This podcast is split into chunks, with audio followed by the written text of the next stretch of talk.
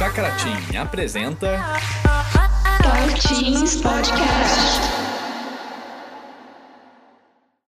Oi, gente, tudo bem com vocês? A gente está começando agora mais um Talk Team. E no vídeo de hoje a gente tem a presença de dois convidados muito especiais, o pastor André e o Henrique. Olá, pessoal, um prazer estar com vocês aqui hoje.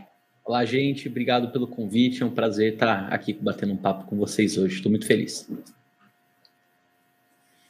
Gente vai falar sobre as tentações e a gente vai discutir um pouquinho sobre como com os deuses do nosso coração. Então, Henrique, fala pra gente, tem algum livro, filme, que o personagem principal é Olha, na verdade, quase todo personagem principal eu acho que é tentado porque faz parte do ciclo de desenvolvimento do caráter da pessoa. Quando ela é colocada em xeque, né? Quando você vê ali que ele está em, em, dúvida se ele deve seguir o coração, se ele deve seguir a moralidade, né? Se ele vai fazer alguma coisa errada ou não. Então acho que faz parte do desenvolvimento, como é natural, todas as pessoas no mundo são tentadas e passam por um momento de tentação, a arte imita um pouco nisso. Então a gente vê personagens sendo tentadas a todo momento para construir, para mostrar, né? Tem personagem que cai e se degrada e se torna até um vilão, um anti-herói, mas tem personagem também que resiste à tentação e que desenvolve um caráter, desenvolve uma maturidade. É, eu, eu, penso muito em Harry Potter, mas agora, assim, momentos sendo tentado, eu não me lembro, porque faz tempo que eu li os livros e assisti a série, mas você vê como que, diante das dificuldades, as decisões vão sendo tomadas, são, são baseadas assim, será que eu salvo minha pele? Será que eu vou atrás? Será que eu sigo o que é certo? Será que eu procuro me privilegiar? Então, eu acho que nessa pergunta você conseguir ver, quase todo episódio vai ter uma tentação de algum personagem, seja a série que for. Sim, tem o próprio exemplo também de Adão e Eva, né? E Henrique, você acha que os deuses dos nossos corações utilizam as tentações para nos prendermos mais a eles? Eu acredito que sim. Eu acho que as nossas tentações são muitas vezes deuses do nosso coração nos oferecendo coisas que são boas, mas que acabam, é, acabam sendo priorizadas de uma maneira errada. Então, por exemplo, quando a ganância nos tenta a ter mais dinheiro, a buscarmos o sucesso, é, ou então quando o ego no, fica nos falando, nossa, como você é bom porque você fez tal coisa, você buscar sucesso em si não é algo errado. Você contemplar algo que você fez e ficou bom não é algo errado.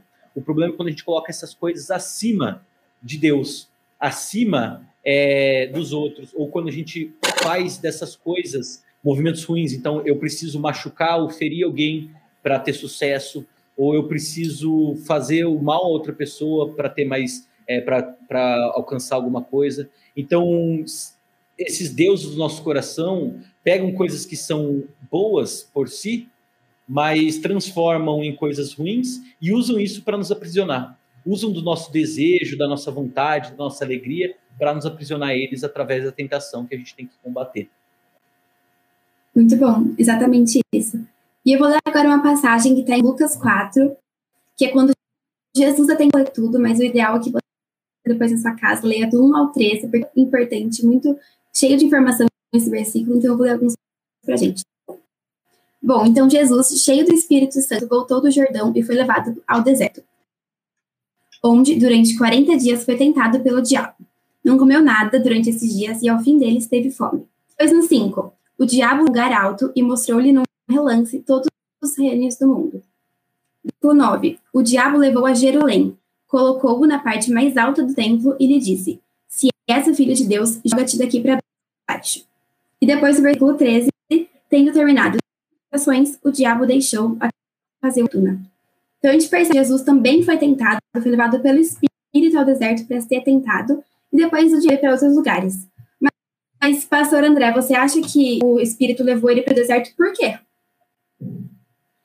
É, existem várias interpretações aqui que a gente poderia trazer sobre como é que é essa questão do Espírito de levar Jesus né, para, o, para o deserto para ser tentado, né?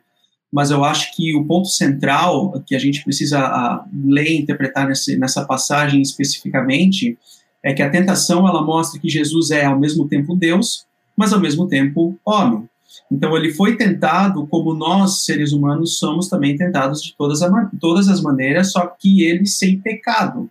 Então ele é o segundo Adão, ele é o obediente, ao invés de transgressor como nós somos. Ele é o verdadeiro Israel, ele é o fiel em seu chamado, né? Então o Espírito, na minha interpretação, o Espírito levou Jesus para ser tentado ah, no deserto como, como um exemplo para nós. Nós também seremos tentados nas nossas vidas. A tentação, ela brota do nosso coração pecaminoso. Então, a gente tem que saber, a partir do Espírito de Deus, né, ah, encorajado, capacitado pelo Espírito de Deus a combater e lutar contra a tentação. Sim, e o que o deserto é, representa para nós, André? Tipo assim, a gente sempre tem que tentar, em meio a tentações, a tentar aprender com, com Jesus e sempre focar nele, né? Uhum, uhum. boa pergunta, boa pergunta. Bem, o deserto, ah, pensando aqui no, no pensamento bíblico, né, o deserto é um lugar caótico, é um lugar de nada, né, não existe nada no deserto. Então, o deserto, na visão bíblica, é o oposto do paraíso. Paraíso é um lugar, um local de oásis, é um local de, de fertilidade. Então, quando os ouvintes ou os leitores judeus eles eles liam essa passagem ou ouviam essas histórias, eles automaticamente estariam lembrando das peregrinações de Israel no deserto, onde eles foram tentados, né, e, e achados em falta. Então, nesse sentido, o deserto ele tem uma conotação de, de desespero, de, de caos, né? E, e, é essa forma que, que eu interpreto o deserto nesse ponto da, dessa passagem, né? Posso só dar um adendo da questão da tentação de Jesus? Em Ai. Hebreus 4, é, nos versículos de 14 a 15 e 16, a gente vai, vai ver o autor de Hebreus dando uma explicação sobre isso, não necessariamente do porquê, mas para que isso serve, né? Mais, mais é, em Hebreus 4,15, ele vai falar: Pois não temos um sumo sacerdote que não possa compadecer-se das nossas fraquezas, mas sim alguém que, como nós, passou por todo tipo de tentação, porém sem pecado. Assim sendo, aproximemo-nos do trono da graça com toda a confiança, a fim de recebermos misericórdia e encontrarmos graça que nos ajude no momento da necessidade. Aqui o, o, o autor de Hebreus está dizendo que Jesus passou por toda tentação, mas ele não sucumbiu, ele não pecou, ele não se entregou à tentação. Então, ele sentiu até o desejo, ou ele ponderou, chegou a ponderar, mas ele não pecou, ele não consumou essa vontade, essa tentação, essa é, oferta dos deuses falsos no nosso coração. E por que, que ele teve que passar por tudo isso? Porque ele agora se compadece de nós. Ele olha para a gente quando a gente é tentado e ele sabe o que é ser tentado.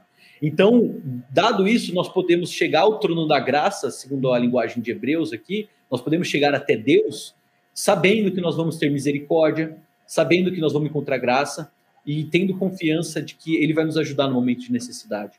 Então, Jesus, além de ter sido Deus, ele foi um ser humano perfeito também, que nos serve tanto de exemplo quanto de capacitador. Então, a gente pode buscar essa imagem e semelhança dele, porque ele passou por tudo isso, por toda a tentação. Uhum. Uhum.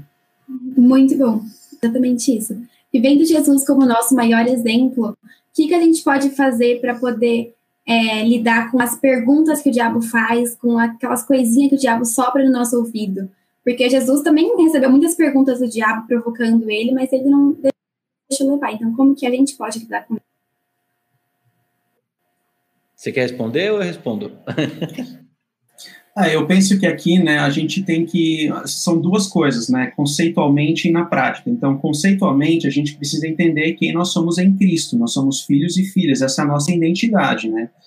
E em segundo lugar, a gente precisa também controlar o nosso coração e não deixar que o, que o nosso coração controle a nós mesmos. E em terceiro lugar, também conhecer quais são os nossos pontos fracos. Então, assim, entrando agora numa, num, num, aspecto mais prático da tentação, né? Como é que a gente pode vencer esse, esse tipo de tentação? Uh, por exemplo, eu já vi pessoas com problemas na área da pornografia, no acompanhamento pastoral, né? Que elas trocaram o smartphone por modelos antigos do celular. Eu conheço alguns vizinhos aqui da, do condomínio, eu conheço os adolescentes só de ouvir falar só de ouvir falar, eu sei, ó, a família tal tem dois adolescentes, mas eu nunca vejo eles. Por quê? Porque eles estão lá dentro, trancados no, no quarto, jogando videogame, né? Então, assim, você precisa também organizar uma rotina prática com hábitos saudáveis para que você também possa, nas outras áreas, se desenvolver e não sucumbir a essa, a essa tentação, né? Ou a tentação da autossuficiência, eu não preciso de conselho de ninguém. Não, o contexto da comunidade de fé, o contexto de um podcast como a gente está tá tendo agora aqui, também é uma oportunidade de a gente conseguir ouvir e aprender de outras pessoas, né? Então, assim, existem vários princípios práticos que a gente precisa ter na tentativa de também conseguir vencer e, e controlar ou combater essa tentação para que a gente não possa ser, não possa cair, né, ah, na, nos atrativos da tentação. Sim, tipo assim, reconhecer é, se você está sendo tentado mesmo ou não e tentar agir da maneira que Jesus agiu. Ele sabia que ele estava sendo tentado, mas mesmo assim, como o Henrique falou, ele não caiu na tentação. Eu posso dar um, mais um adendo? Vou, vou de adendos aqui. É... Vai lá, vai lá. Eu, eu, nós deixamos, nós deixamos. Obrigado. Eu fui ensinado, com base em 1 Coríntios 10, que de tentação você foge, você no combate. Então, se você sabe quais são as áreas que você é tentado, é, seja o que for, seja ego, seja sexualidade, seja autonomia, seja dinheiro, ganância, você vai se manter longe daquilo. Você não vai ficar ali flertando com aquilo perto do abismo, né? Então, como se a tentação fosse um, um, um abismo em que você se joga e cai no pecado. Você não vai ficar ali na beira do abismo. Você vai ficar longe. Você vai ficar o mais longe possível. Né? É, Paulo vai falar, por isso, meus amados irmãos, fujam da idolatria, ou seja, fujam da tentação dos deuses falsos dos nossos corações. Não é combate, não é, ah, eu sei que eu tenho problema com isso, mas eu vou ficar aqui perto porque eu sou forte. Não, a gente é fraco, né? E a gente deve fugir, então. E é interessante ver que, por que que, como que Jesus respondeu às tentações do diabo? Com a palavra. Se você tiver uma Bíblia dessas de estudo, alguma que tenha um negócio que chama referência cruzada, que ele mostra da, onde tem semelhança, onde está essas passagens, você vai reparar que quase sempre Jesus responde com outras passagens do Antigo Testamento, seja de Salmos, dos profetas ou, ou da Torá, da lei. Então Jesus tinha a Bíblia no coração e na mente dele o tempo todo, e isso ia moldando isso a identidade dele. Ele estava muito firmado na palavra, sabendo quem ele era, então ele conseguia viver de acordo com Deus. A gente tem que ler a Bíblia e orar não para agradar a Deus, não para chegar mais perto de Deus, porque não depende disso a gente chegar perto, mas para a gente conformar e proteger o nosso coração e a nossa mente dos deuses falsos. A gente tem que absorver a Bíblia no nosso coração para que a gente possa viver a vida com Deus para que a gente possa, igual Jesus, quando a tentação bater, responder com a Bíblia. Entendeu? E viver de acordo com isso. Uhum. Muito bom. Sim, e como que a gente pode é, desapegar assim das tentações que são colocadas na nossa vida? Eu acho que uma forma de uma ilustração para isso é quando você está dirigindo, né? Para quem tem idade para estar tá dirigindo, daí você foge da rota e o GPS automaticamente faz o redirecionamento da rota, né? Então, quando você se vê na tentação, você precisa mudar a tua mente para aquilo. Uh, ah, para fugir daquele, como o Cojin falou, para fugir daquilo, né? Quando a tua tentação está batendo. Uh, numa aula de aconselhamento, certa vez eu, nós fizemos um exercício que foi uh, bem interessante, né? Então, assim, nós tínhamos que escrever quais eram as nossas tentações e seguindo esse princípio de Jesus de sempre responder com as escrituras, você anota uma passagem bíblica que tem a ver com aquela tentação sua. E você memoriza aquela passagem, e quando a tentação bater, a passagem bíblica ela já vem na sua mente. Então, por exemplo, a problema com a ira. Eu tenho um problema com a ira, você tinha que escrever.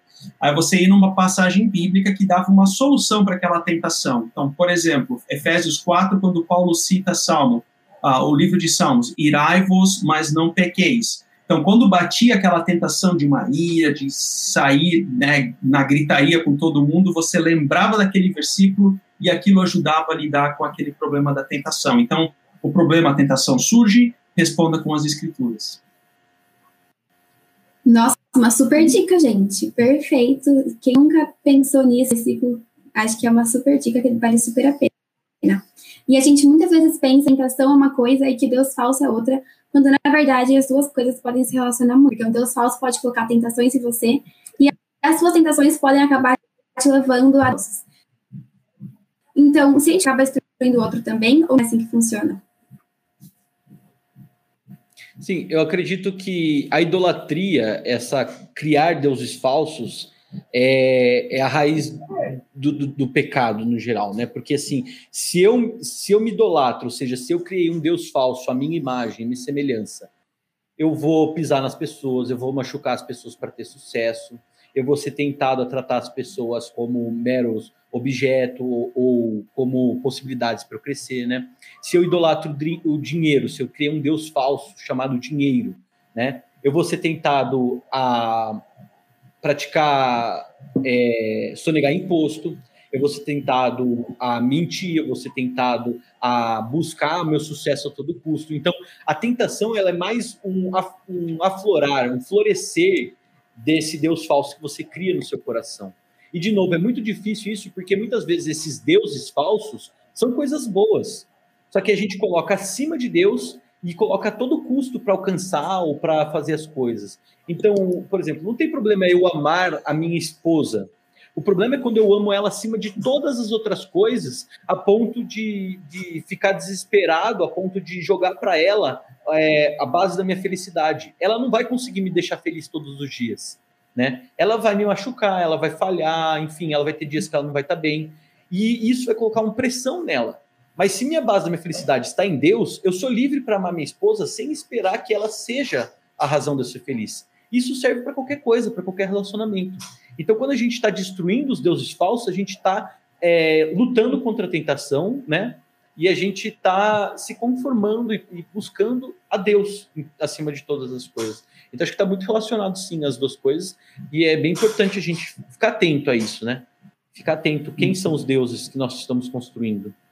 Sim, a gente tem que colocar Deus como prioridade, saber que Ele é a nossa única motivação. E qual que tem que ser o nosso maior foco para a gente fugir das tentações de desapegar dos ídolos dos nossos corações? Ah, o foco é Cristo, né? Uh, o foco é sempre as escrituras, então ter relacionamentos saudáveis. Uh, Colossenses 3, 2, eu estava me lembrando aqui, diz que mantenham os pensamentos nas coisas do alto e não nas coisas terrenas. Então, lembre-se que nós não estamos aqui na história a turismo, a passagem, mas nós somos, nós fomos criados e fomos chamados pela graça de Deus para fazer diferença, né, através do serviço, através das pessoas. E é interessante que, assim, uma, uma, uma experiência muito mais pessoal, né? Quando eu, quando eu foco muito mais em mim mesmo, a, a probabilidade de você assim ser tentado por, pela, pela tua tentação, pelo pecado, é muito maior. Mas a partir do momento que você foca no outro, no serviço ao próximo, em servi-lo, em amá-lo, então parece que a, as tentações elas são muito mais administráveis, por assim dizer. Né? Você é muito mais porque você está focando no outro, você está focando no serviço, você está focando em amar a pessoa quando a, quando a nossa vida ela se torna umbigocêntrica, somente olhando para mim mesmo, aí você é tentado para toda sorte de pecado e de condição. Então, isso é algo que a gente sempre tem que ter, uh, ter muito cuidado em relação a isso. Né? Uhum. E assim, como será que nós, como pessoas cristãs, a gente pode ajudar aqueles que não são cristãos e que não conseguem perceber, abrir os olhos para as tentações? Será que tem alguém que pode ajudar essas pessoas de alguma maneira? Eu acho que dando apoio e sendo exemplo. Então, tem muitas coisas que para a gente é tentação, que para uma pessoa que não é cristã não é, né? Então, tem muita coisa, muitos valores que a sociedade não compartilha mais com o cristianismo. Então, se você chegar para um colega da sua sala e falar, não faça isso, não fique com, com aquela menina na festa, porque ficar não é legal, porque vocês estão se aproveitando. Vocês estão matando uma vontade de vocês e estão se aproveitando. A pessoa vai olhar para você e falar: oh, Isso não faz sentido para mim. Entende? Uhum. Mas se você é, mostrar para ela o, o, o, porquê você é assim e, e tentar mostrar para ela que existe um motivo, muitas vezes aí ela vai procurar, ela vai querer ajuda, ela vai querer entender e, e ser diferente. Se você só aponta o dedo e fala, não faz isso porque isso é errado, muito dificilmente você vai conseguir apoiar ou ajudar alguém. Mas se você for e demonstrar o porquê, se você mostrar o que te move, o que te faz ser assim, aí você vai conseguir ajudar. E tem coisas que são tentações, que são é, coisas ruins para a sociedade também, mesmo ela estando cada vez mais distante, né? Então, a gente, como cristão, a gente tem que entender que nós só somos cristãos porque Deus nos amou e Ele nos aceitou e Ele nos, quando a gente estava sujo em pecado, nos amou e nos resgatou. Então, quem somos nós para apontar dedo para alguém? Então, se tem alguém que está passando por alguma coisa, às vezes a gente fala: Olá, tá vendo? Aquele fulano lá é muito levado, não sei o quê. A gente tem que olhar com eles com compaixão, porque nós já fomos assim, nós somos assim, nós sabemos que nós somos assim, e por isso nós precisamos de Cristo. Então, a gente tem que olhar para as pessoas com compaixão, sabendo que Deus nos olha com compaixão. Porque Ele nos amou, porque Ele nos libertou, nós somos livres para amar e ter compaixão dos outros. Então é ouvindo, conversando, explicando o porquê, sem julgar, sim. A gente tem que ter em mente também que a tentação ela é, nos desvia do propósito de Deus e que a pior tentação de todas é quando ela não muda a sua direção, mas muda o sentido. Deus pode estar tipo assim na na sua direção, mas você está de costas para Deus e de frente para outra coisa, para o seu ídolo falso. Uhum. Exatamente, exatamente. Então, por isso que numa situação, quando a gente se vê nesse tipo de situação, é muito importante, assim, a gente ter acompanhamento com, ah, com o pessoal na comunidade, no grupo de jovens, né, amizades saudáveis, tempo de qualidade com eles, né, e quando necessário também buscar ajuda, aconselhamento pastoral, né, o líder do pequeno grupo, né, ajudas específicas nessas áreas de tentação, e são formas que a gente tem de, de conseguir fugir do pecado e suportar, né. Muito bom, exatamente isso. Alguém quer adicionar mais alguma coisa? Ou se não quiser, eu queria pedir para a pastora orar para a gente. Ou se quiser adicionar alguma coisa, pode ficar à vontade. Eu tenho mais uma última coisa que a gente acabou não tratando, mas que na minha luta contra a tentação e contra o pecado, na minha luta para derrubar esses deuses falsos, é muito importante e muitas vezes a gente não leva em conta isso, que é você não está sozinho. Você tem um grupo de irmãos e você foi chamado para participar de um povo, da família de Deus. E essa é a nossa maior ferramenta contra a tentação. Porque quando a gente compartilha, quando a gente tem companheiros de caminhada, que a gente pode abrir o nosso coração e falar, cara, tá difícil, tá difícil porque eu tô é, pecando muito, por exemplo, eu tô muito, com muito medo daquela prova e eu acho que eu vou acabar colando. Ou então, tá difícil porque eu ando, eu ando muito irado, eu ando muito bravo com minha mãe, tá difícil a situação lá em casa, ela fica no meu pé, eu não sei mais o que fazer. E aí a gente vai ter esses companheiros que vão nos ajudar a parar, a entender. Muitas vezes também vão poder nos lembrar de versículos da Bíblia, igual o pastor André falou, que, nos, que a gente pode memorizar. Às vezes você não conhece tanto a Bíblia, um companheiro de caminhada, uma companheira, uma amiga, um amigo sabe um versículo que vai te ajudar.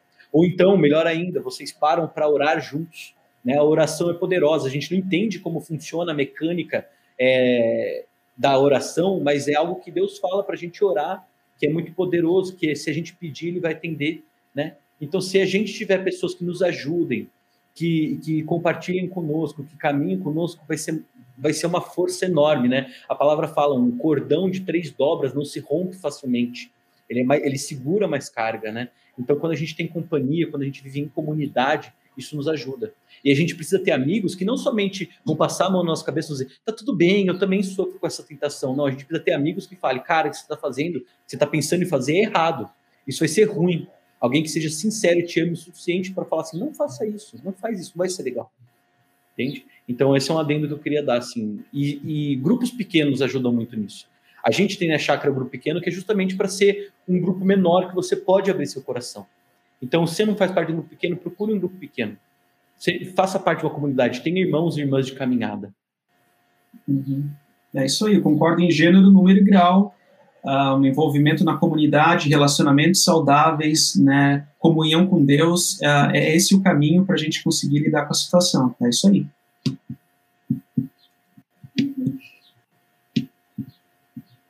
Eu acho que você pode orar, André. Posso orar agora? Então, então vamos lá orar. Querido amado Deus, muito obrigado por evento tão especial, por esse podcast em que a gente pode agora se achegar diante de Ti em oração e colocar, Senhor Deus, as nossas ideias aqui, ter esse momento de comunhão, mesmo que à distância. Uh, nós queremos orar, ó Pai, pelos teens da nossa comunidade, para que tu possa, Senhor Deus, utilizar ah, essa galera toda para a tua honra e glória, para o teu reino.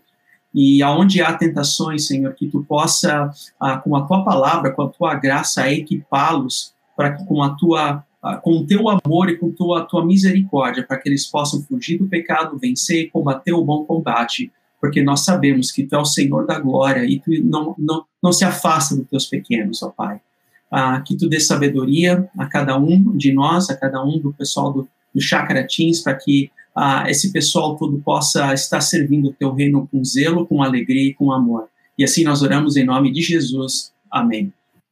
Amém. Amém. Muito bom, gente. Foi muito bom ter vocês aqui. Muito obrigada pela participação. Obrigada. Eu que agradeço e até a próxima. Muito Até. bom, gente. Obrigado. É, Até mais. tchau.